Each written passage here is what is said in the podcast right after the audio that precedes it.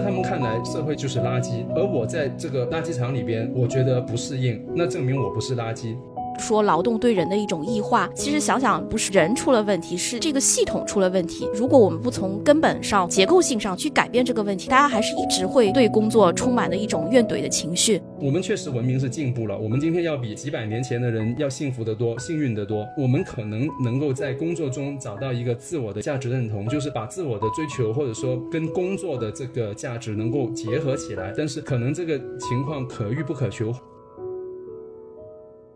大家好，欢迎来到有关紧要第十五期。那我是今天的主播西影。今天的话题我们会围绕一本书，叫《我在北京送快递》。而这本书呢，在还未出版的时候，我就透过呃我的一个朋友，也是一名编辑普照，了解了这本书的出版信息啊。当时也是非常期待。后来在出版之后呢，我也是第一时间阅读了这本书，然后也是特别特别喜欢这本书。而这本书也在出版后不到两个月的时间呢，就引发了特别多的关注。呃，最近像登顶了豆瓣一周热门图书榜单呢，包括以及非虚构热门榜等等，引发了很多读者的一些共鸣。很多评论觉得作者写的就是他们自己，也有人觉得这样的写作非常的真诚，充满一种自省的精神，而且对我们整个时代的描摹非常的真实。那么这本书为什么会引发这么多人的共鸣？作者又是如何看待这本书与这种写作的呢？今天我们就请到了这本书的作者胡安烟老师来做客我们的播客，和大家一起来聊一聊这本书的缘起、经过以及他心里面一些感受啊。那胡老师跟大家打个招呼吧。呃，西影你好，听众朋友们大家好，呃，我是胡安烟，谢谢胡老师来到我们的播。客做客也是非常开心，呃，然后因为跟胡老师第一次见面呢，是在那个杭州大屋顶，我们稍微聊了一下，呃，关于这本书的一些创作缘起，但也是想想请胡老师介绍一下，就是不知道这本书是怎么成书呢？因为它好像成书的阶段时间也挺长的，就像我们今天也就回顾一下，说为什么说这本书会一下子呈现到大家的面前。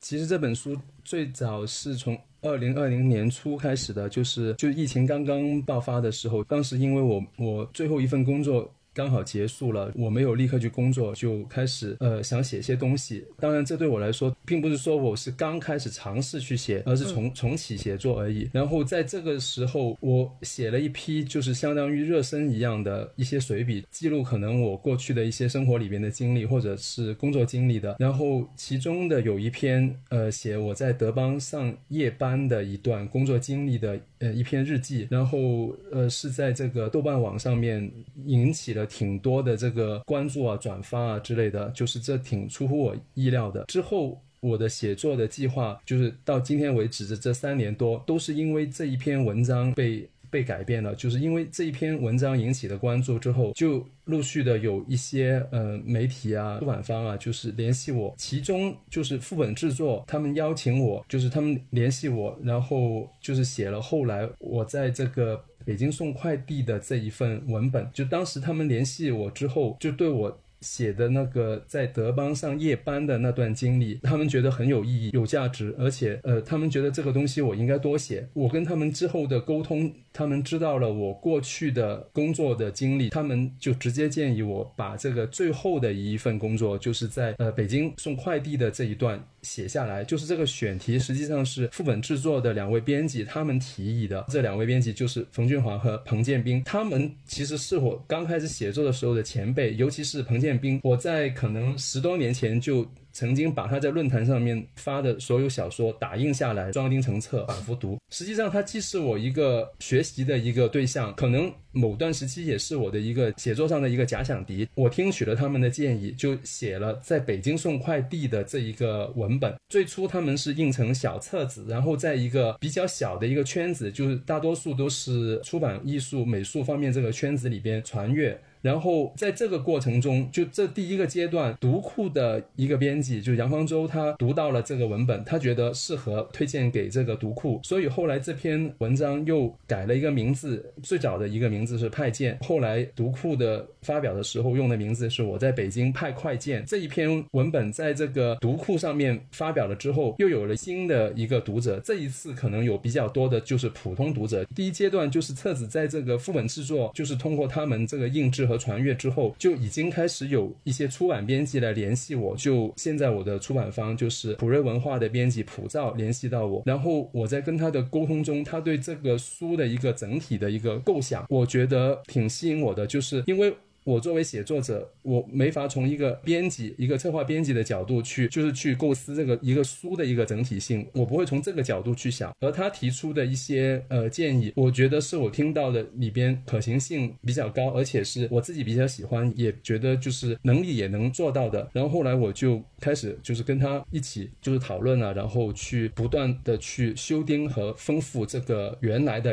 文本这些文本一篇就是德邦上夜班的那一篇，我已经是发在豆瓣上了。然后还有后来我写的在上海打工的一篇，也是发在豆瓣上的。还有就是副本制作印的这一篇，北京送快递的这一篇，这三篇是这本书最初的一个构成，就是刚好是北京、上海、广东，然后三段不同的工作经历，然后作为一个主体，然后后来再加上一个后记的一个呃贯穿的一个整体的主题。还有我后来又补了一段，就是我做过的其他工作，就。是现在呈现的我在北京送快递的这本书的最终的这个面貌。我大概是二零二一年的，我签了这个出版合同之后，可能过了一两个月就已经把这个书稿提交了。但是因为二零二二年上海的这个风控，刚好普瑞文化的这个编辑部是在上海的，因为有三个月没法工作，导致没法让这本书在二零二二年出版了。但是因为这个推迟的这个过程，我补写了就是后来的我做过的其他工作的这一章，就是书里边的。第四章令到这本书的内容更丰富吧，就是多了一些层面吧。前面三章可能他们都是更多的是从这个经历啊，或者是环境啊这些方面的描写去构思这个文本的这个内容的，而第四章就是我做过的其他工作，就是我接近二十年的整个社会经历。谢谢胡老师的分享。刚刚胡老师回顾了咱们就是说陈述的这样一个历程和经历啊，我自己个人一个非常强烈的一个感受，就是您在这四章的一个写作中，我个人的读后感也是非常的喜欢最后一章，就是我做过的其他工作这一章，因为这一章您讲您的写作时间是最晚的嘛，就是有包括您对自己早年工作经历的这样一个反思，所以我就觉得在我读后的感受里面，这章给我的感受是比较强烈的，因为它可能也也相对而言前面的一些东西，就是它很多像在客观。观描述，但第四章是有更多的个人思考在的。啊，所以我觉得这是不是您这段标志着说您的这一些非虚构的写作，它可能也会越来越多的向一个比较成熟的方向去发展？您觉得是这样吗？呃，可能是的，但是这种成熟可能不是我自己的一个规划，这可能。因为早年的一些工作经历，我我可能已经忘得七七八八了，所以在写的时候，我只能是对于经历本身是一种概述的方式，就是我没有那么多丰富的记忆和细节了，但是有更多的反思。这些反思对我当时的状态来说，这样的写作对我个人的意义，我觉得要高于对读者的意义，因为它是我在重新以今天的眼光去消化自己早年的一些经历、社会经历，然后去看我是怎样的一个人。就是我我听到的一些反馈，就是其实相。对来说，喜欢就是我最后第四章内容的，可能都是相对来说，比如说从事文化媒体啊，或者说是整体的文化意识比较强的一些读者。而普通的读者可能还是比较喜欢这种社会的共同经验的一方面，比如说快递快递员他们的日常是怎么样，工作方式怎么样，他们有什么想法。普通读者可能相对会喜欢这一类的内容，对，当然它不是绝对的。但是我最近这一个月接触到的普通读者的反馈和这个文化方面从业者的这个反馈，它有一个确实有一个这样的倾向。谢谢那个胡老师的分享，这也是一个比较有意思的一个现象啊，就是我们刚刚谈到说非虚构写作，包括您早年也说过您是呃写小说在那个黑蓝论坛上嘛，然后就是您这次写下这个呃非虚构的作品，然后从而它成为了这样一本书。那么您算是第一次尝试写非虚构作品吗？那您觉得这次写非虚构作品的这样一个感受和您之前写小说不同点，您觉得有哪些方面吗？呃，我我先回答第一个问题啊，就是这不是我第一次写这个自己的经历。呃，实际上我在二零一零年或者一一年吧，我已经写过我二零零七到二零零九在南宁。呃，开女装店的一个经历，当时也是发在这个豆瓣上的，也也发在黑蓝论坛上。当时我写自己的经历，主要还是一种记日记的心态，就是说我经历了这一段，如果我不记下来的话，那我以后就忘记忘记了，那这一段经历就等于白白度过。所以我是主要还是出于这种心态，就是把它记了下来。当然也没有发表啊或者出版，就只是在网上的一个一个发布和一个传阅。但是呃，这应该是我。第一次写自己的经历的一个，我记得当时那个文本有应该有几万字的小几万字吧。其次就是关于小说跟这个非虚构它们的区别，就是在写作的时候，呃，我觉得非虚构非虚构可能它的涵盖的这个内容比较广。我写的其实只是非虚构里面一个比较比较具体的一个类，就是我只是像回忆录一样，就是写自己的亲身的一个经历。就其他非虚构类型，我可能就没有能力写。我写的时候最大的一个区别就是写自己的经历要容易得多。小说的话，可能还是需要有一个构思吧。对我来说，我可能要先想好，就这个小说它有一个精神的内核，或者说一个情感的内核，甚至可能可能是一个情节上面，或者一个场景上面，或者是一个。其他诸如比如说意境方面的一个内核，有了这个东西之后，我再去推进它，然后先想怎么开头，开头之后就一部分一部分的这样叙述推进下去。但是可能到了一定程度之后，我发现就是这样写下去写写不通，就是已经偏离了我原来构思的那个核心了。然后我可能要就是重新删减一部分，就回到前面，然后重新推进。这有点像走迷宫。所以在这个过程中，我写小说是有可能被卡住的，而我写自己的经历的这个。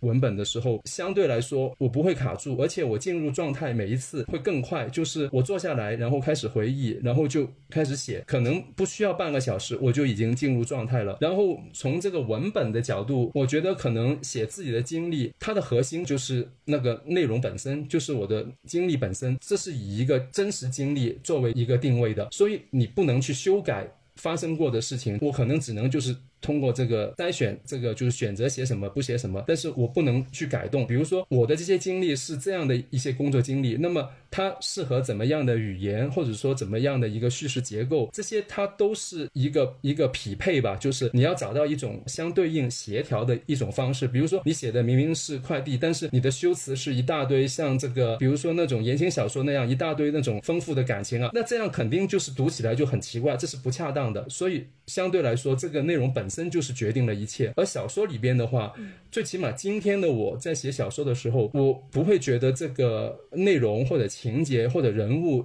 是最重要的，更重要的可能还是在这个呃小说它的这个形式啊，比如说语言啊结构方面，然后这个东西其实更容易跟我的一个生命感受它去融合，去一个结合，就是语言本身，然后在这个基础上，我再去构思或者说去选择题材内容是什么，实实际上。就像塔可夫斯基他说他一辈子只拍了一部电影一样，就他的意思就是说，无论他拍什么题材，无论是索拉里斯星，或者是那个呃呃潜行者，或者是其他，就是他拍不同的作品，实际上他拍的是同一部。他的意思就是他不变的那一部分。是他本身固有的，就是他所有作品要表达的那个内容，这是一以贯之的。嗯，谢谢胡老师刚刚的分享啊，就是我刚才听你这样描述一个比较深刻的感受，就是写小说真的太难了，它需要那种掌控力，需要对结构的一个把握，可能觉得自己也没有办法到达得了一个什么样的终点。而且您写非虚构，写自己的经历，它可能就像是一个个人，可不可以理解为这也是算是您的一个个人传记，讲您的打工经历的这样一个其中的一些经历和感受。那其实自己来讲，因为您写作不。仅是要描述客观的一些您所感受到的这样一个世界，家里边也加入了很多您自己个人的一些主观感受啊，所以这个也是我涉及到我下面想问您的一些问题，就包括很多读者读过您的这个书之后的一些感受，他们讲就是这种写作方式非常的真诚，然后甚至会剖白自己的内心，包括有对各种各样人的一个观察，有自己对自己心理状态的一种条分缕析的一种描述，乃至于解剖，还有很多对工作本身的一些思考，包括对整个社会系统的一些一些思考啊，就其实有很多。描述呢，我觉得都非常的直达我自己的内心，这个也是这本书让我自己觉得非常喜欢的一个原因之一吧。就比方讲，在第一百二十二到一百二十三页之间，您讲就是自己在顺丰快递的就是最后一天的时候，就讲您看到您那个八九点钟八九点钟您送货的那个小区，觉得就是格外的不一样。他说，事实上，你说我发现自己正在用一种全新的眼光看待这份工作，这不仅是习惯的改变或者时间空间的对应的变化。然后您说，我不再把自己看作是一个时三十元的送货机器，一旦达不到额定产出值，就恼羞成怒、气急败坏。这样的描述让我非常的感受深刻。还有，就比如在讲，在讲到那个，呃，应该是在上海这一章的里面，你讲我已经不像年轻时那样，总是惶惶的想向别人证明自己，甚至故意去吃亏，生怕别人怀疑我表里不一。因为我意识到自己想讨好所有人的冲动是盲目和徒劳的。每个人都会以己夺人，你永远无法让一个不真诚的人相信你的真诚。反之，你根本。没必要向一个真诚的人证明你的真诚，然后包括一些反思。讲到对人的观察的时候，我发现当一个人表现得无私时，别人回报他的往往。不是友善，而是加倍的贪婪。就这些描述都让我觉得非常的真实，会引起很多读者的共鸣。读者甚至就觉得，哎，这就是我，这就是我自己的一个经历，我的一个思考。所以我就想问问您，为什么会选择就是这样的一种写作方式，就像一把精准的手术刀一样，对自己的内心进行的一种解剖、观察等等啊？就想问问您这个。可能它更多不是选择，就是呃，您刚才列举的这些，比如说我的一些反思的内容啊，或者说一些领呃对生活的领悟啊，这些其实是长年累月之中，可能在生活中一些点点滴滴，就是他们不是一个系统性的一个一个思考，他们可能是生活里边碎片化的一些领悟，然后在写的时候。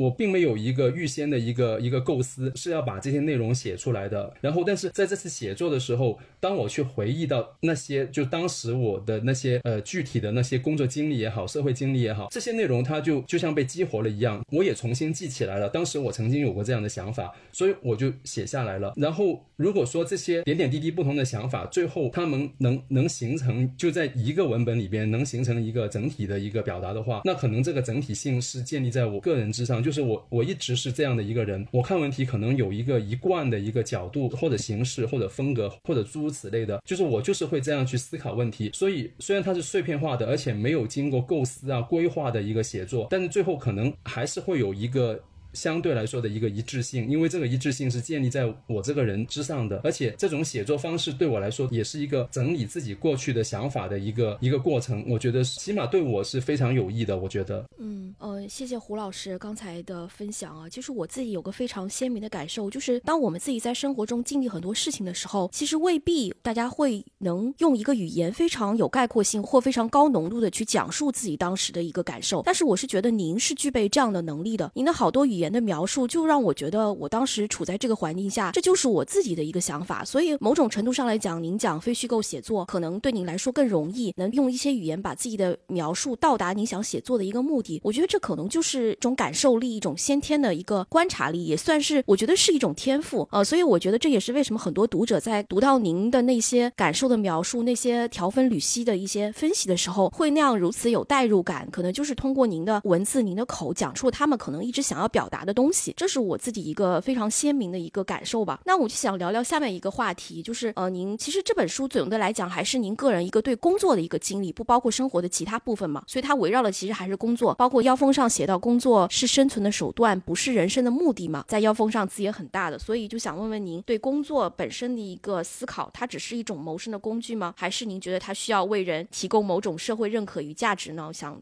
这方面再展开聊聊看。我觉得就是比较理想的一个工作，可能当然它不一定真实存在啊。它首先就是你个人就是认同这个工作的这个价值的，然后其次可能你对这个工作的这个内容或者过程也是有兴趣的。但是光光是这样的话，可能你先天就缺乏这方面的这个天赋。比如说你你喜欢唱歌，你也觉得唱歌这个事情很好，但是你生下来你就五音不全，那你一定要去唱，可能你就会充满了一个挫折。那这件事情对你来说可能就没有那么美好了。那可能第三个方面就是你。呃，也有这方面的天赋，但这三个方面它并不是非此即彼，就是并不是说有兴趣或者没兴趣，不是有价值没价值，然后擅长或者不擅长，也不是这样，就是可以量化来考虑。比如说你完全没兴趣，那就我们把它当做零，然后完全有兴趣就是当做一百。那你总是在这个过程中，你可以定一个，比如说送快递这个工作对我来说，我我不反感，对我来说他的这个兴趣是在五十到一百之间的，然后但是我对他的可能。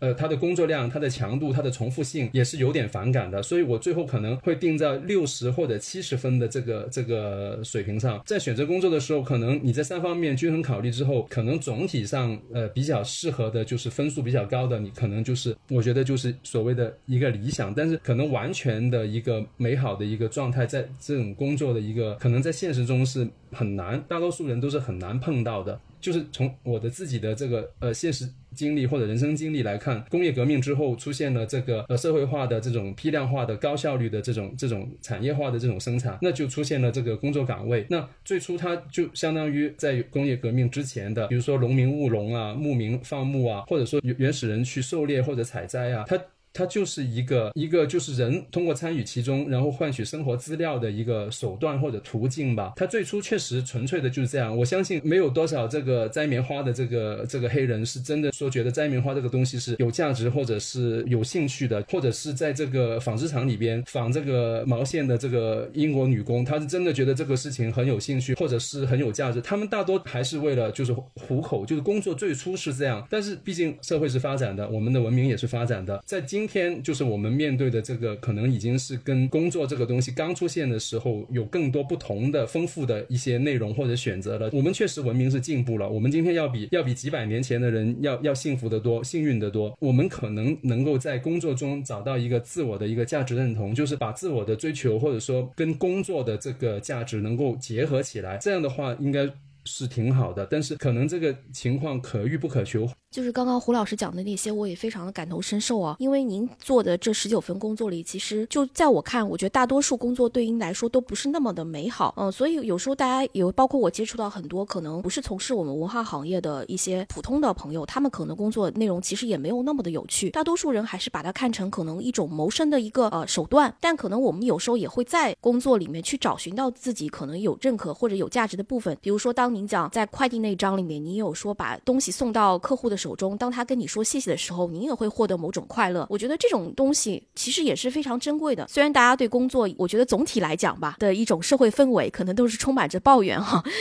就是很少说有说是热爱工作或者怎么样。因为大家现在也比较流行躺平嘛。但我主要我我自己个人的一个想法就是，其实一天八个小时很可能都花在工作上，甚至还有更多的时间要占据生活的一个部分，它就是没有办法回避，也没有办法逃避它。所以拿我自己的工作，编辑的工作来讲，可能我们认可它有价。值，我们也对它有兴趣。同时，如果你正好也是擅长这块工作，你就会变得是成为那个，比如说百分之十的那样一个幸运儿。那恰好，如果这份工作也能够带来一些利益，能够支撑着你的生活，那么你可能就是更少的那样一批幸运儿。所以，我觉得没有完美的工作，就大家只是在这个其中做一些选择，或者一些平衡，或者一种自己去认可的一种价值判断而已。嗯，所以就想问问胡老师您的一个问题，就是在您这十九份工作中，你有没有觉得对于你来讲，你可能会比较喜欢或者愿意从事，或者相对而言比较比较较理想的呢？首先就是跟业务相关的，都对我来说都是最惨痛的。所以就是相对而言的话，我不会选那些要跑业务的，就跟能谈生意的，或者是个体投入的这种。然后呃，在剩余的里边，比如说送快递啊，然后我觉得还是相对来说，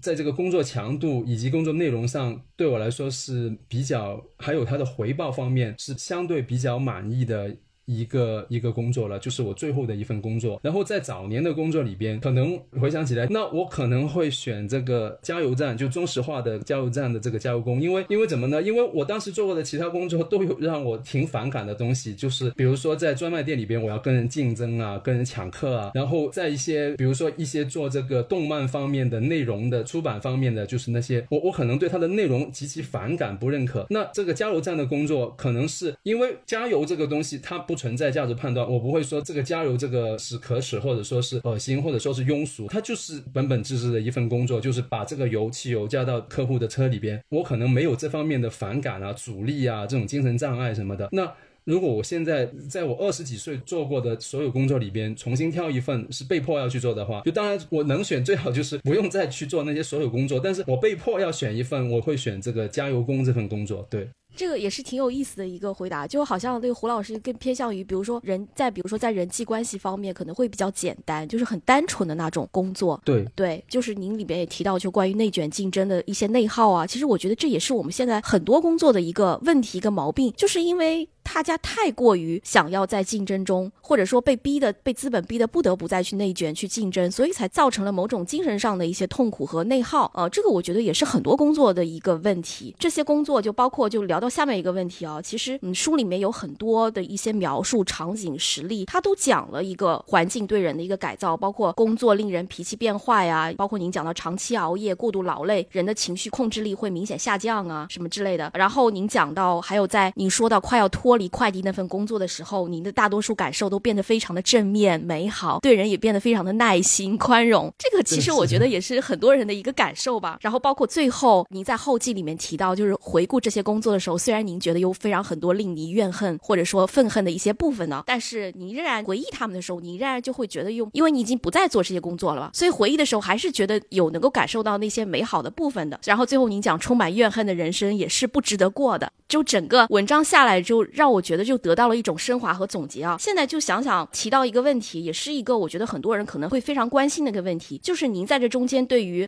人的观察和分析，包括环境对人的一种改造，乃至于我们更深层次的讲到这样一个劳动环境对人的一个异化。那您觉得环境是不是真的会改变人？那你觉得工作改变上？改变了您身上的哪些东西呢？这个问题其实，呃，对我来说思考起来是有一定的比较费劲的，就是，嗯嗯，呃，毕竟我只是个前快递员，这种问题对是比较对我来说是有点难度的。我可能说的不一定对，但是在我观察里边，这个人他的普遍就是日常的。言行啊，表现啊，方方面面，它确实是跟他的处境，呃，有一个直接的一个对应关系的。可能人表面的一个言行，他他确实是受到这个他所处的环境做出的一种一种反应吧。比如说，这个环境是让更善良、更正直的人，他能得到一个好的一个反馈。那么，我觉得大多数人他都愿意成为一个更善良、更正直的一个人。如果反过来的话，一个环境，呃，它的规则也好，或者文化也好，是让那种更不守规则，或者说更自私、更任性。更贪心的人得到一个一个好的奖赏的话，那么大多数人都愿意当一个更自私啊，或者贪婪啊，或者不守规则啊，或自我中心啊的这样的一个人。所以就这一个层面来说，可能普遍的一个人性吧，它确实是受到这个环境的这个刺激的作用，然后去产生的一个反应。但是可能。人还是有一定的一个本性吧，就这个本性是可能是不容易受到外部环境的影响而改变的。比如说，在同样的环境下，我们可以观察到，仍然有。不同的人做出不同的反应，那么产生作用的就是可能他们更根本的一个更内在的一个本性，但是可能我们更容易去就是从一个实用的一个角度，从一个社会改良的一个角度，可能我们去打造一个更更好、更公平、更公正，然后更宽容的一个社会规则或者文化环境，可能是有更大的一个积极意义。呃，谢谢胡老师啊，就其实这个问题比较大，我觉得也比较难。哦，就是可能是我们大家所有人会共同面对的这样一个问题。就因为之前也在豆瓣上读过一篇文章嘛，是讲在那个河马里面，好像是要在仓库里面跑去取货的这样一个工作的一个记录吧。他们就讲到说，主管员就是如果你跑得不够快，或者你犯了错误，就会非常大声的呵斥你。他也想到，其实这个人他只不过是以前也是被他的上级领导这样一直呵斥下来的。大家为什么要采取这样的一个？工作方式为什么不能说友善的去对待下面？因为他其实是这样一个压迫者的同时，他其实曾经也是这样一个受害者，也是在这个系统里被这样一步一步的去变成了这样的一个人。所以我刚刚就讲到说劳动对人的一种异化，其实想想不是我们说人出了问题，是。这个系统出了问题，当然，其实我会觉得这个问题比较大，也比较难。但我觉得，这如果我们不从根本上，或者说不从一个结构性上去改变这个问题的话，大家还是一直会对工作充满了一种怨怼的情绪。所以，其实我觉得现在生活已经很难了。如果每一个人，或者说我们的工作，或者说在某一个系统里，能够嗯有限的去改变我们的那个模式、我们的作风或者我们的一种选择，可能也会让这个工作变得。嗯，不像呃之前那样的充满的一种压迫和那样的一种不美好的一种氛围，所以这是我个人的一个思考，但我还是觉得还是挺难的。嗯，对。那西您您说的很好，您的回答要比我好得多。对，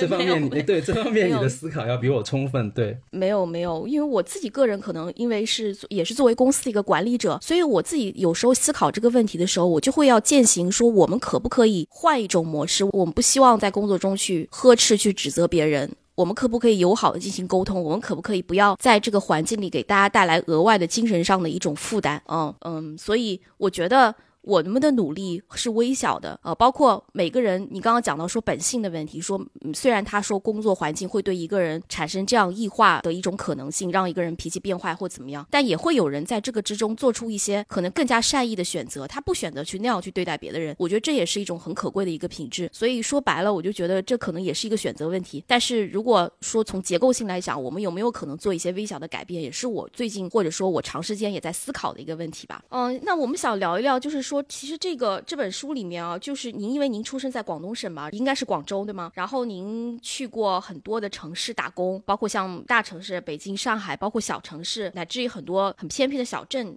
也去过，就是我对您提到那个下关这个城市里边还特别有印象啊，就想问问您对这些城市的一个感觉啊，包括他们给您感受上的一区别，比如说大城市、小城市等等，或者说您对您现在生活的这个城市成都，您有什么样的一个感受和印象啊？呃，好的，我觉得大城市可能相对来说会比较同质化，反而是小城市它的这个差异性会比较明显，会比较大。我二零零九年的时候曾经呃骑车从广州到北京，骑了二十五天，然后每一天可能。有落脚在大城市，比如说像武汉、石家庄，呃这样的城市，但是也有在很多的县城啊、镇啊这样的地方就是过夜。然后在这个过程中，我发现自己更喜欢。那种相对小一点的城市，比如说县城啊什么，虽然他们面积不大，但是你能感觉到他们之间比较明显的一个原生的一个一个差异性吧。就是对，假如你在武汉，或者说在北京、在上海、在成都，可能你看起来有很多方面都一样，都有地铁，都是高楼大厦，然后都有公园，而且公园看起来都差不多，而且连名字都一样，比如说人民公园这样，就整体上你可能的体验是比较比较雷同的。但是在更小的地方，可能他们你进到他们的超市，你发现他们卖的东西都是不一。一样的，然后当然方言也不一样，然后建筑的风格也不一样。我个人。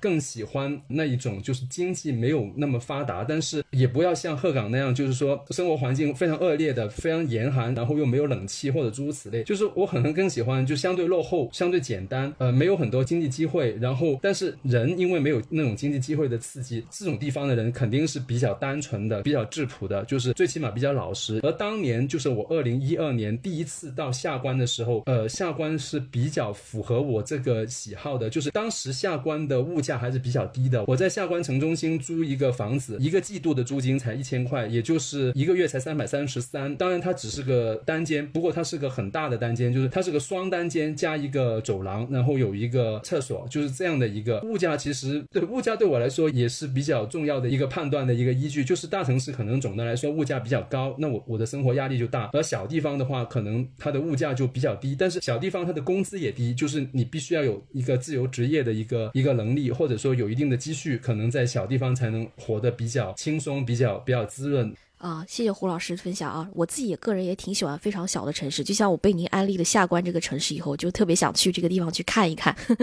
现在不用，现在它已经呃变了，就是因为政府的规划然后发展，它现在已经跟二零一二年的时候完全不同了。它可能也是因为，可能就是政府发展经济，就是要把它开辟成一些旅游城市，就像很多很美的一些旅游城市火了之后，大家都会去，然后它商业化就会变得特别特别的严重，可能就再不复当年的一些原生态的一些气息和感受了，是吗？大理本来就是一个旅游城市，但是但是现在可能云南省它的整体的规划是把这个大理呃建设成一个滇西的一个一个物流枢纽中心吧，就是呃以前进云南都全部是从昆明然后中转的，所以现在下关作为整个大理州的一个行政中心，其实它也是一个交通啊物流啊客流的一一个中心，因为机场和火车站都是在下关，然后州政府市政府也是在下关，现在下关它可能有更多的一个资本的进入，就是房价啊物价全。全部都都比当年是大幅度的提升了。明白了，明白了。那想问问您现在生活的城市成都，您觉得怎么样？我到成都来，主要是因为呃，我的妻子她是成都人，然后呃，她爸在成都，年纪比较比较老了，然后是独自一个人生活。我们搬到成都来，然后在他附近租个房子，主要还是因为就是呃，有什么事情的时候能够方便照看。我自己对成都的的印象，总体来说跟对其他大城市差不多，就是它有它好的方面。成都可能。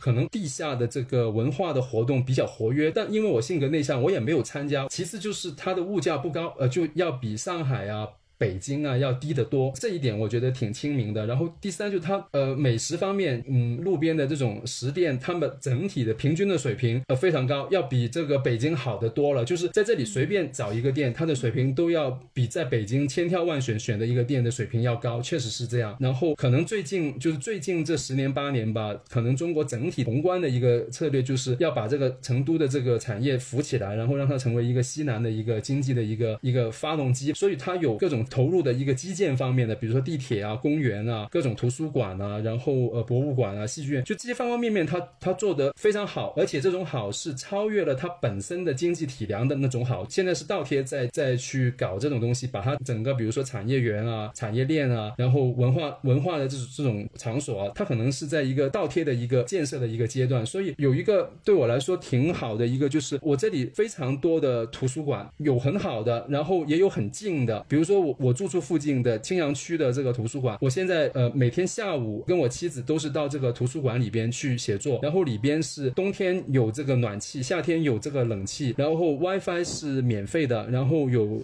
桌子椅子，然后你要借书的话，你只要用身份证登记一下，就一次可以借八本，方方面面你你可以感觉到，你享受到就是我们国家经济发展带来的这种种种的便利啊、福利啊，我在这里享受到很多可能在，比如说在北京，我想去图书馆，我当时在这个呃通州梨园的五环外，我我在我可行的范围内没有这样的免费的公众图书馆，一个都没有，我想去图书馆也去不了。但是我现在到了成都之后，就我家步行能去的图书馆就有两个，这些是我觉得挺好的。但是我可能不会就是说。呃，永久的在这个成都过一辈子，因因为总的来说，在大城市里边生活久了，可能会有一种麻木的一种感觉，就是因为他的生活是，我我觉得相对还是单调。其实我喜欢新鲜感，我喜欢到不同的地方，但是在大城市之间跳的话，成本会比较比较大。如果在小地方的话，可能更容易获得这些生活体验啊，这些东西。对，谢谢刚刚胡老师的分享，一下子被你安利了成都这个地方。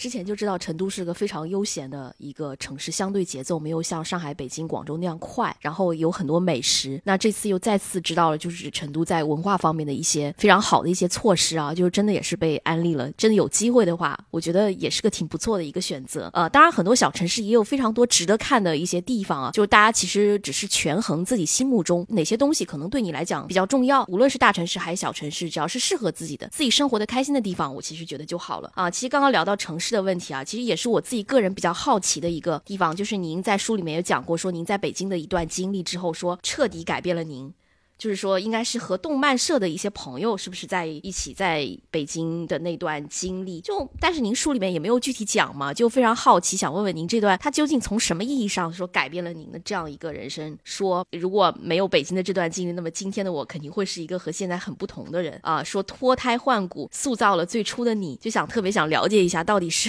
是什么样的一个情况？好的。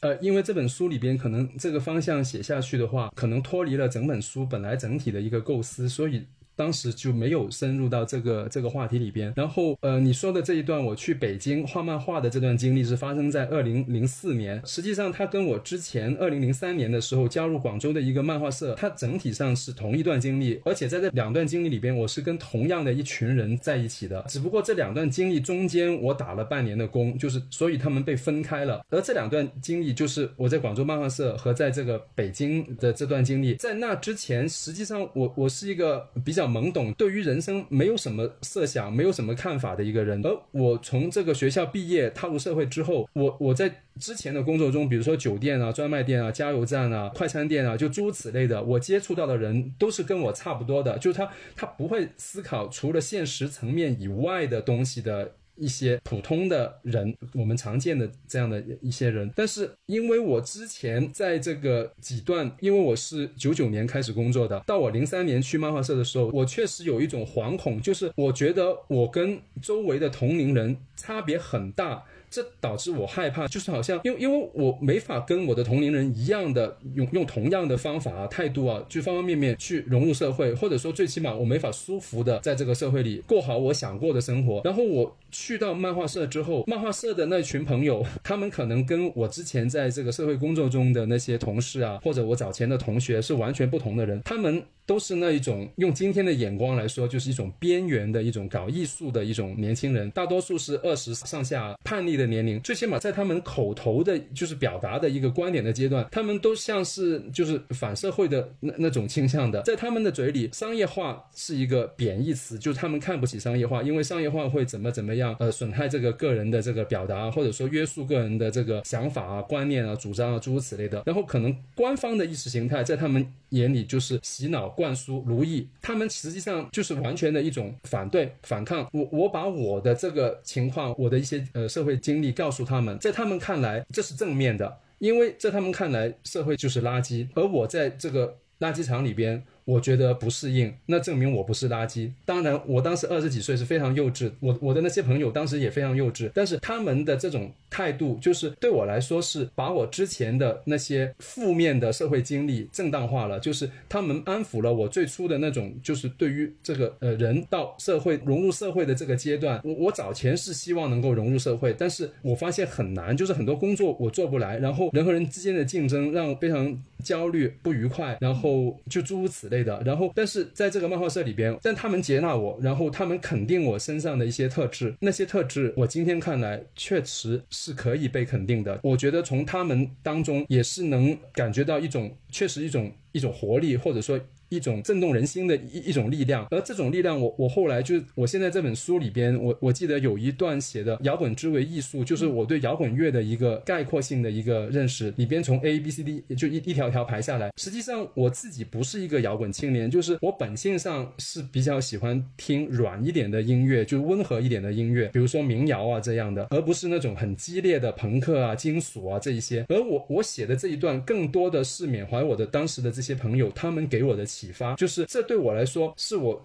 最初意识到，就是以一种个人价值为一个人生的一个追求方向，而不是以他的一个被社会的认同啊，或者一个呃社会化的一个一个价值。就是最初他们给了我这个质疑的一个一个启发，尽管他们当时给我的启发没有立刻的呃影响我的生活，但是他们对我的影响一直都应该说一直都是埋在我的大脑里边。我就像有两个身份一样，或者说有有平行的一个一个思想，就是我知道我在做的这种事情是没有价值的。到了后。来，就是因为我零九年之后从这个南宁的生意退出之后，我当时外部条件外部条件具有了，然后在这个触发下，呃，我早年的那些想法，就是他们最初埋在我我身体里边的那些呃想法的一些种子吧，就是从这个时候开始发芽，就是。我到了零九年开始写作的时候，我的写作不再是以一个参与社会，或者说或者社会社会的这个认同啊，或者融入啊，或者诸如此类的。就是我零九年的时候能那么坚定的去进行个人化的写作，也是因为我零三零四年的时候接触过这些朋友，否则的话，我可能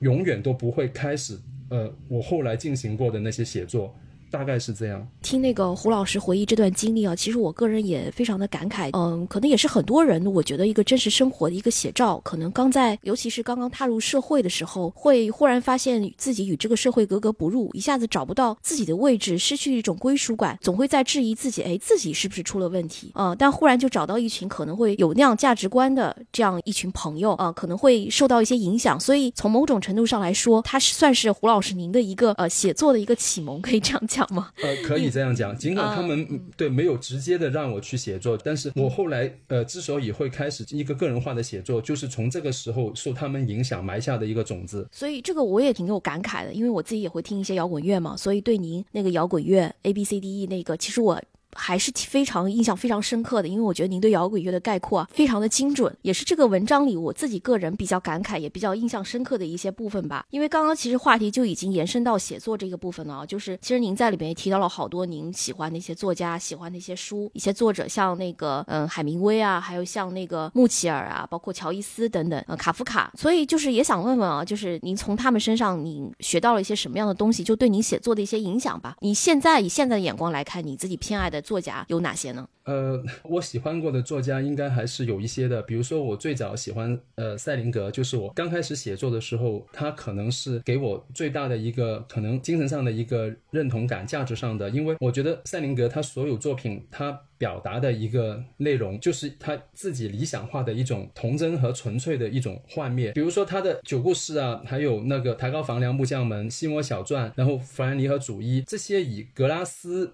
它其中可能有大部分都是以格拉斯一家几兄弟的一个故事的这些内容。格拉斯一家他们其实都是早会的天才，就是几个孩子，他们都是从小就很聪明。但是他们这种聪明不是一种社会化的聪明，就是他们的更早熟，不是比别人更早的融入社会，而是更早的看透了这个社会的价值的这种虚无或者说这种无价值。他们。实际上是融不进社会的，因为他们身上有有一种更宝贵的一种纯粹，他们其实是一种非社会性的，或者说是反社会性的一一种早熟，就是他们看透了这个社会的种种的可能假象。这对我最初来说，跟我当时的这个精神感受是有相当大的共鸣的。我后来喜欢过的作家，比如说契诃夫，契诃夫。可能是我最喜欢的一个作家，在他身上其实也差不多，就是契诃夫写的他当时的这个。俄罗斯的这个那那种他，我们一般来说说他喜欢写小人物，但是他他其实写的小人物大多数还是知识分子呃为多，他们总是会受困于一种精神上面的一种就是意义的一种虚无，就是他们不知道活着是为了什么，然后一般人认同的那种价值啊追求啊，在他们看来是没没什么没什么意义的，他们就是那种比较茫然的一一种精神状态，而这对我来说，我我也挺有共鸣的，而且他。笔下的有一些人物跟跟我的过往经历，或者说跟我在现实中的一些表现，非常的相似。就是我我在他身上。跟在赛林格身上一样，就是我读到的是一种亲切感，这种就是我们的一条纽带，我可能就是一条人文的一一种传承吧。我希望我能够仿效他们，就是跟他们一样，创造出相似的作品，然后给后来的人同样的这种影响。在后来，我还喜欢过卡夫卡，卡夫卡的情况可能相对复杂一点。我觉得卡夫卡他的这个。写作吧，它更多的是在这个文体形式方面的一个考量，可能它的核心是在一种文体形式，比如说它对这个现代社会就是往一个复杂化的方向发展，它本来的目的可能是为了服务于这个社会的运作或者说规则，但是到了一定程度之后，这种复杂化本身就成为了意义，就是为了复杂而复杂，这到最后就是。导致他他从一个手段或者说一个途径变成了目的本身。他对这种一般人说的这种官僚体系的这种感受，这种就融合在他的这种文体的这种形式里边。比如说在城堡里边，K 跟每一个管家，跟酒吧的两个酒吧女郎，然后跟那个信使，就是他跟每一个人的这种互动，是卡夫卡。他需要表现的一个内容，就是一种形式取代的内容，就是都是无效化的。等到最后，他已经忘记了目的了，就是纯粹的为了逻辑，呃，为了这个呃因果关系。然后到最后，你你发现他整个过程得到的是一个整个它的意义被取消了，就是他他做的这些努力，到最后这个目标呃是已经背离了。但是你不知道他是在哪一个环节背离了这个目标的，因为表面看起来他是一步一步的往着自己的目标进发的，但是推动他进发的这些更像是一种一种。阻力一种障碍，所以他永远都达不到他要去到的那个目标。从我读卡夫卡开始，我我确实觉得这个东西是新潮的。这这个时候大概是二零一三到二零一二年一二一三年左右。然后我就觉得我之前读的那些，比如说美国的那些呃现实主义作家，确实觉得有有些有些过时。当然，我现在说过时要加双引号，就一般人说的现代主义。当当然，我我对现代主义是加双引号。我觉得现代主义它不是一一个能够确立的一个概念，但是我们一般。这样说会比较方便，就是大家明白互相在说什么。对这种现代主义的这种文体的这种，我我可能是从对卡夫卡的这个就是读透它开始，我的写作的趣味也好，阅读的趣味也好，就从这个我之前的那些比较偏向双引号的现实主义到这个现代主义的一个一个改变。那我后来读的很多作家，比如说贝克特啊，呃，比如说这个呃穆齐尔，实际上都是因为我这个趣味就是更开放。更开阔了之后的一个一个发展，或者说一个演变吧。比如说，我现在可能对我我比较感兴趣，就是最近这几年的一个作家是，比如说利亚戴维斯，是我最近几年挺喜欢的一个作家。实际上，我现在在这本书里边，就是嗯，比如说螺旋上升的那段那段笔记，应该是写在二零一四或二零一五年。当时实际上就是读利亚戴维斯之后，我发现他。对于这个他的这种文体形式吧，可以跟我的很多想法达到一个结合，就是我我实际上一定程度上是在嗯模仿他、借鉴他。我觉得你很有意思，就是你说没有多少人看出来，但其实也可以看出来，您对呃自己的写作也好，对自己的阅读也好，其实呃已经。是非常已经达到非常专业读者的一个水平，包括您刚讲的，您对卡夫卡阅读的一些感受，包括对 Lydia Davis 阅读的一些感受或者模仿等等等等。其实我觉得写作或者阅读这个东西，真的你很难讲它是专业或者非专业的，因为您刚才分享的很多东西，确实也是我之前所呃没有思考过的啊。就因为其实我们现在不管是呃写作者也好，还是说专业写作者也好，非专业写作者也好，大家总就喜欢贴一些标签嘛，类似于您您这本出来的时候，也有讲是底层写作，或者说是素人写。作等等等等，包括我们现在有很多打工群体的写作，嗯，都是作为这一类去看待的。比如像育儿嫂范雨素啊，打工诗人陈年喜，包括还有最近出了十集的这个外卖员王继兵等他们的一些作品。那其实我自己个人的一个感受就是，写作它还是不能说是专业写作或者非专业写作，现在这个界限已经非常的模糊了。哪怕很多没有受过专业训练的人，他也可以写得非常的好。或者我们有时候也会探索，也会在探讨这样新的一些写作模式。有的他可能就是从一些一些没有受过专业训练的人的手中诞生出来的这样的作品。所以我不知道您您就是对这些书的一些反馈，或者别人给我们这样的作品贴的一些标签也好，那您是怎么看待这些现象的呢？呃。我觉得刚刚呃您提到的那些名字，他们最起码他们本身就是一个写作者，而不是因为他们的这个工作职业方面的这个身份而导致他们的作品能够被认可的。就是比如说陈年喜，我记得他说过他是九九零年代就开开始写诗了，然后到他第一本书出版，实际上已经写了可能二十二十，我想想，可能接近二十年了吧。然后王继兵，我是因因为最近我我有活动跟他互动过，所以我我特地百度过一下他的这个简历。他其实已经写了二十多年了，最早他是写小说的，后来呃他说从零五年开始，呃因为开了一个食杂店，他好像开始就是写诗了。那就算从零五年开始算，呃写诗开始算，到他出第一本书就是去年，也已经过了接近二十年了。就是他们其实在写作上面都有相当多的积累，阅读方面也有相当多的积累，然后。呃，王继兵实际上他还拿过一个一个诗歌奖，我查到。但他做这个外卖员，实际上是一八年底还是一九年才开始做的。所以，相对于他外卖员的这个身份，他写作者的身份是一个更一个更长久、一个更本质的一个身份。我的情况也一样，我从零九年开始写作，到今年零九到今年一三，已经十四年了。而我送快递，实际上只是从这个从一七到一九年底，就是总共只是三十个月而已。我肯定。首先是一个写作者，然后其次我因为我的某些工作吧，然后被关注，但 但是这其实它确实也有一些积极的作用吧。就比如说，可能陈连喜和王继兵，假如他们不是因为他们的职业身份，他们可能不会有更多的机会被人关注。这我觉得就是一个一个好的结果吧。对，您刚刚讲的对啊，其实并不是说我呃是外卖员或者说是快递员成为为了写作者，而是他本身就是个写作者，外卖或者送快递等等，只是他可能所做的工作中的其中一份呢。但可能因为现在。出版环境整体也比较难嘛，所以大家可能在宣传的时候更加会呃贴一些标签，让大家对这个作者也好，对这个作品也好，有一个快速的一个认知，所以才会有类似于这样的呃底层写作、素人写作等的一些标签出现啊。还有一个原因，就我自己个人的也是个人的一个感受，大家会关心这些工作的内容，比方讲就是大家对快递的这个部分，比如说快递它是怎么去运作的，它物流公司之间它是有什么样的工作模式等等，大家会也会去。关心这些呃工作内容以及一些细节，包括外卖员的诗里面反映的一些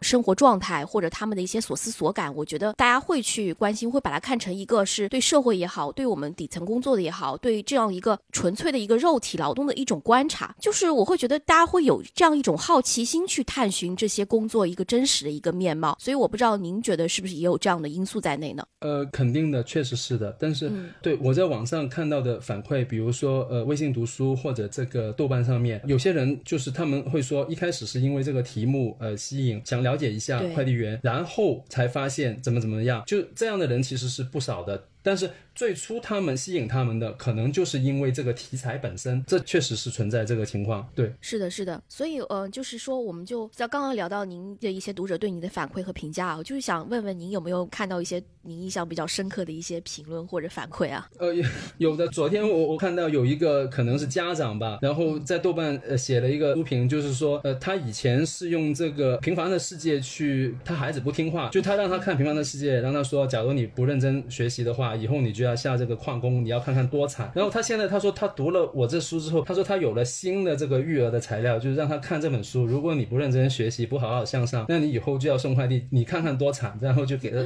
但是他给我打的是四星，也就是说他对我的写作本身他还是比较认同的。但是他他认为的作用就是可以用来育儿，就是作为一个反面教材，对对，让他的孩子更认真的去学习。我觉得这印象挺深刻，挺有意思的。对，嗯嗯，就是我自己个人一个感感受，可能就是。普通读者关注点和专业读者关注的点，呃，都会不一样。包括您刚刚讲的那位家长，从育儿的角度来去。给他的孩子，让他孩子去看这本书作为反面教材。就是我会觉得大家关注的点或者给出的评价一定都是有所不一样的。就像您刚刚也提到说，普通读者可能更关注对行业的这样一个观察，包括工作的一些细节等等。像专业读者可能就或者或我们文化圈的一些一些读者可能会更加关注，就是说您里边个人感受的一些部分。那您自己个人呢？你喜欢您写的这些作品的哪个部分、哪个环节或者哪些点？我可能不能说特别喜欢，因为我觉得其实我写下来这些内容，我都是能够从中得到一个呃，得到一个写作的一个嗯。自我充实或者一个自我满足，在我写作过程中给我挺多收获的，就是我重新去去消化自己过往的一些社会经历，然后去回忆当时自己在不同阶段是怎么样的一个人，我是怎么样一步步成为今天的自己。它其实就是一个精神的一个成长史。好，也谢谢那个胡老师你刚刚的概括啊，就是你刚刚讲的这些，其实也让我觉得这本书其实真的是还是非常适合、值得从头到尾去读一遍的。包括您讲您自己个人的一个精神成长史，包括您对系统性的这。这样一些反思等等等等等等，就我是觉得每个人可能都会从中从各个部分抓到自己感兴趣的点，然后然后再去对自己个人的。经历也好，对自己个人的生活也好，都会有不同的角度和思考。我觉得这也是这个书让我觉得非常有价值的一个很重要的一个原因。那就是讲到书中最后的时间节点，您也讲到最后一份工作是品骏快递解散之后就结束了嘛？然后现在也知道您定居成都，应该现在算是一个全职呃自由写作的这么一个状态啊。对。所以就想问问一下，您现在接下来有什么样的写作计划吗？也可以跟我们的那个听众一起分享一下。好的，这个问题我最近被问了很多次，就是实际上我听到。就已经有点焦虑了，因为我我我我接下来的写作是希望回到这个小说方向，因为之前的三年多我一直在写这个自己的这个经历，就是从不同的侧面，包括我现在出的这本书，就我在北京送快递，它主要是从一个工作的这个工作经历这个层面来来切入，然后还有就后面我又写了一个呃连载，就是从我这个写作经历的这个侧面来切入，就从我一开始呃触动我写作的方方面面，然后一直追溯我在写作方面的认识的成。长整体的这样的一个一个描述吧。这这一篇我实际上是我写的时候，我假想的一个读者是跟我一样，就是有志于写写作的一个人，就是一个分享的经历。我觉得会给人一些启发吧，他可能会是有益的。我基本上已经想把写的这些内容呃写的七七八八了，就即将要结束了。所以接下来我要回到三年多前被打断的那个时候的状态，就是我刚刚结束了最后一份工作，就是品均快递的工作，然后新冠疫情爆发，我想停下。来一段时间写一些小说，就是我想回到。那个状态去继续我当时的计划，但我我现在就是最近可能还有一些呃线下的一些就是关于我这个我已经出的这本书的一些宣传推广的一些活动，可能会分散我一些一一些时间精力。我自己要写的这接下来的这个是一个长篇的小说，因为最近太多人问了，当我回答了十次二十次之后，我就开始有点心虚了，因为我说的太多，但是我还没有真的开始做出来。就我希望能现在希望能够低调一点，我我希望接下来的这个。长篇，它是一个相对来说能够把我之前在写作方向上面的一些积累的东西能够应用的一个比较复杂的、有一定分量的一个一个作品。我的目标是写一个代表作，就是毕竟我花了这么多时间，呃，这么多年，我我写了这么多年了。如果别人问代表作的话，我拿不出来，这其实挺尴尬的。我还是希望有一个东西拿出来，就是自己可以不觉得脸红，就是它能够代表我的这样的一个作品。我现在追求的就是这个东西，是我可能我就是今年内。要回到的一个呃小说方向的一个写作追求的一个这样的一个作品。对，嗯，谢谢胡老师啊，我也是非常期待说您后面的接下来的一个写作啊，包括跟您聊这么多，我也是觉得真的是一个非常好的一个写作者，所以其实也不用太过于焦虑嘛。我觉得其实作品好的作品，我觉得是怎么说呢？呃，有一种可遇而不可求的感觉。我觉得以您现在的一个状态，包括您呃之前的一些写作的一些基础，所以我非常觉得您是很有可能会顺利的，一定没有问题能完成这个长篇。所以也是非常期待后续我们这个您的呃长篇小说的这样一个我们能够大家能够读。读到这个作品啊啊，非常期待。那最后。我们也是个关于读书的节目嘛，也就想请您随便给我们推荐一本您最近在读的，可能比较喜欢的书吧。我最近在读，今天刚好读完的是呃彭建斌的一本小说集，就是《寂静连绵的山脉》这本书，我自己挺喜欢的。反正他更注重形式，这对我来说读他的小说还是不仅仅是本身有一种亲切感，也有挺多启发的。当然，我不想推那种我觉得那种经典的作品，我们今天呃向别人推荐，我觉得意义都不大，因为大家都知道经典作品，呃。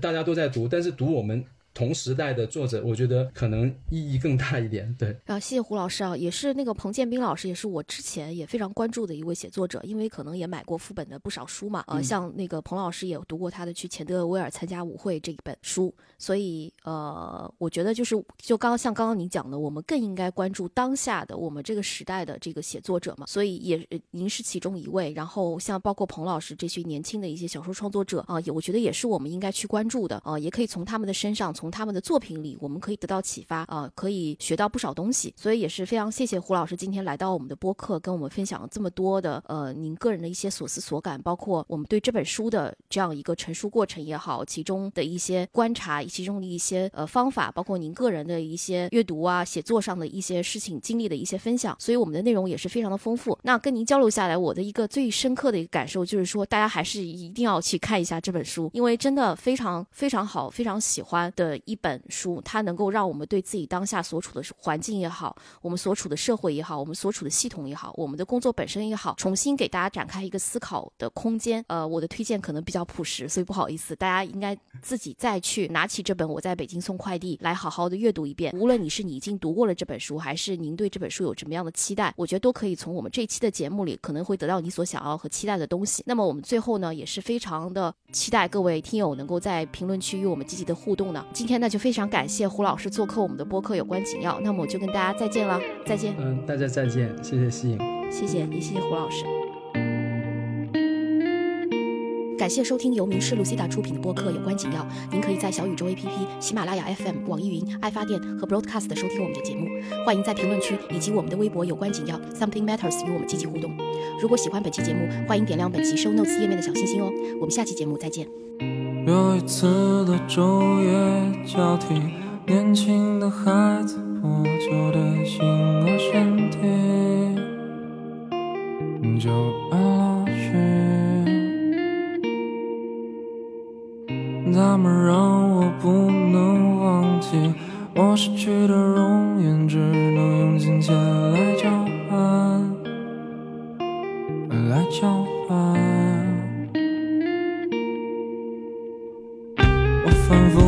复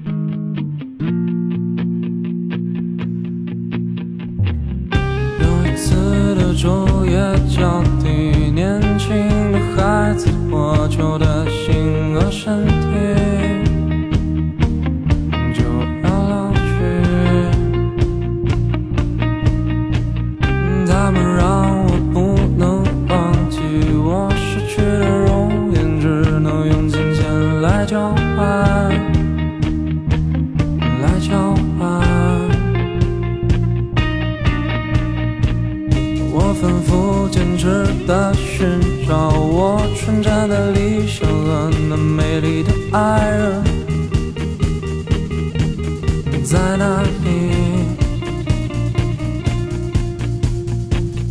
也许有天他会出现在我最爱的下雨天，冲破云端，笑我